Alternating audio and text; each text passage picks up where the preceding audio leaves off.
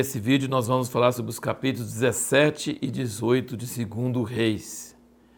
O capítulo 17 de 2 Reis é muito importante, fundamental. É um, uma declaração, um texto profético no meio de um texto histórico, porque explica tudo o que aconteceu com Israel até essa data. Por quê?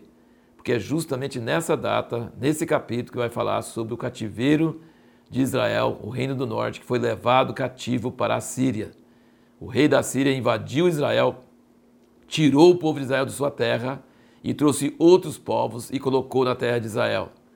E deu origem aos samaritanos, que existiam no tempo de Jesus. Samaritanos vêm da, da, da capital de Israel do Norte, que era Samaria, que era, era a capital do Reino do Norte. E, e, e, o capítulo 17 tem uma, assim, um, um texto profético que mostra como Israel foi sendo castigado por Deus progressivamente durante a sua história toda, por séculos, até chegar nesse desfecho final que foi o seu cativeiro. O cumprimento daquilo que Moisés tinha profetizado em Levítico e Deuteronômio, que se eles não seguissem a lei de Deus, iriam ser levados no fim ao, para o cativeiro, iam ser tirados da terra prometida, iam ser expulsos da sua terra.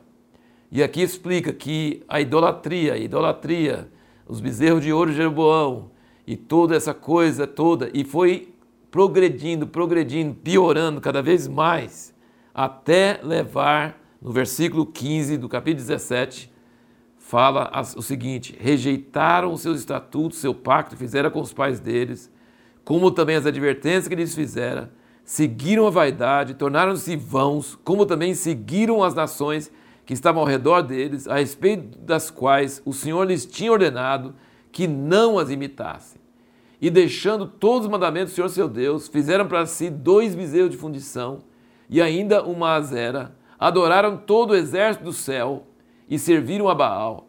Fizeram passar pelo fogo seus filhos, suas filhas, e deram-se adivinhações encantamentos, e venderam-se para fazer o que era mal aos olhos do Senhor, provocando-o a ira. Pelo que o Senhor muito se indignou contra Israel e os tirou de diante da sua face, não ficou senão somente a tribo de Judá. Então você vê uma progressão e uma você vê Deus cumprindo sua palavra, que ele profetizou através de Moisés que isso ia acontecer, mas também vê a compaixão, a longanimidade de Deus, como ele demora a fazer isso, como ele manda profetas alertando. Aqui fala que tinha duas, duas coisas. Eles não atenderam a lei, que é a palavra escrita do passado, e não ouviram os profetas, que era a palavra oral de Deus no presente. E os profetas não acrescentaram a lei, mas os profetas rogavam ao povo para voltar à lei.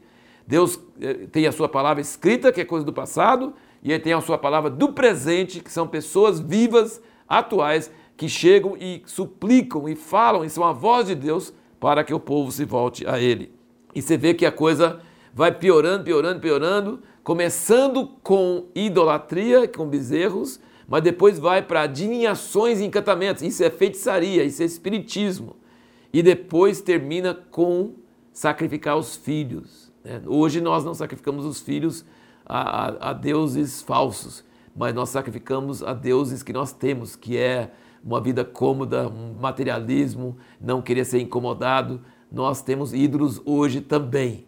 E deixar a lei de Deus e deixar as advertências dos profetas é a receita segura para ir para o cativeiro. Então a pergunta, por que, que Deus deixou Israel ir para o cativeiro?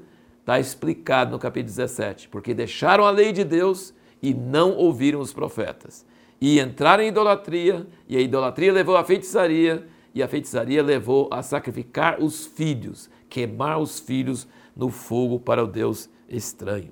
Nós temos aqui também nesses capítulos a origem dos samaritanos, que era o povo estrangeiro que a, o rei da Síria levou para Israel. E aí os leões e o pessoal começou a consumir, uh, pessoal não, as bestas do, mar, do, do mato e houve muita desavença. Eles assim, o pessoal está sendo perseguido, eles não sabem o jeito do Deus da terra. E aí ele levou os, os sacerdotes idólatras de Israel para ensinar o povo que foi para lá como é que é o Deus de Israel. Você já pensou? Esse povo de, de Israel já era um povo de sincretismo. Sincretismo é a mistura de coisas verdadeiras com coisas falsas.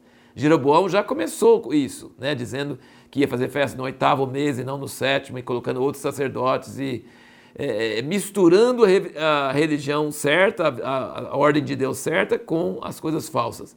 E aí o rei da Síria levou sacerdotes idólatras de Samaria para ensinar o povo que levou lá. Então virou uma mistura terrível de idolatria com é, coisas de Deus. E aí, quando Jesus chega, a mulher samaritana sabia de Jacó, mas também achava que é, aquele poço era de Jacó, não sei o quê. Então, os samaritanos eram uma mistura terrível, sincretismo de coisas verdadeiras com coisas falsas, coisas terríveis. Mas no meio dessas histórias também, no capítulo 18, nós vemos o surgimento de Ezequias, um dos melhores reis de Israel, filho de Acaz, que foi um dos piores. Como pode? Será que foi a mãe dele? Talvez. A influência da mãe é uma coisa muito importante. Ele era, o pai dele era Acaz, terrível, mas a mãe dele pode ter ensinado ele. Ele fez o que era reto. Aqui diz duas palavras muito, muito maravilhosas, duas, duas, duas frases ele se apegou ao Senhor. É o que nós sempre falamos, de seguir ao Senhor de todo o coração, de amar ao Senhor, de querer o Senhor. E Ezequias se apegou ao Senhor e o Senhor era com ele. E Ezequias foi tão forte em buscar Deus e tirar toda a coisa errada de Israel, de Judá, que ele tirou destruiu a serpente de bronze que Moisés tinha feito. Ninguém antes dele tinha visto que essa serpente de bronze que Moisés fez no deserto tinha virado um objeto de idolatria.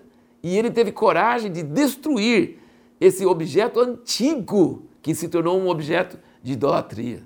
Então você vê que realmente Ezequias era uma pessoa muito, muito forte de seguir a Deus de todo o coração, maravilhoso e ele ficou tão famoso que o rei da Síria mandou o general contra ele, e o general já sabia que Ezequias tinha destruído todos os lugares altos e tinha falado: vocês vão adorar só em um lugar. Ele tinha acabado com toda aquela divisão louca e tinha um lugar só, só no templo.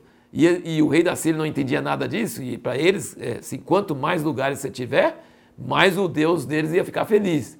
E ele falou assim: vocês estão achando que Deus vai ouvir vocês? Ezequias tirou todos os lugares de culto dele e falou que vai adorar só num lugar só? Então Ezequias foi tão é, forte em voltar para Deus que até o rei da Síria sabia disso.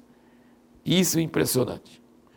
E na época, mesmo na época de juízo, que Deus está trazendo juízo, juízo que vem dele, quando o objeto, o veículo que ele está usando para trazer juízo se torna arrogante, blasfemo, Deus fica irado. Ele está querendo trazer juízo sobre Israel, mas aquela, aquele país, como o rei da Síria, fala assim: é, seu Deus não está com nada. Eu já acabei com tantos países e todos os deuses deles não fizeram nada. Eu vou acabar com vocês também, não tem nada a ver. Isso levanta a ira de Deus na hora. Nós vamos ver isso nos próximos capítulos. E a pergunta que nós queremos responder no próximo vídeo seria o seguinte: o que seria um bom modelo para seguirmos em oração?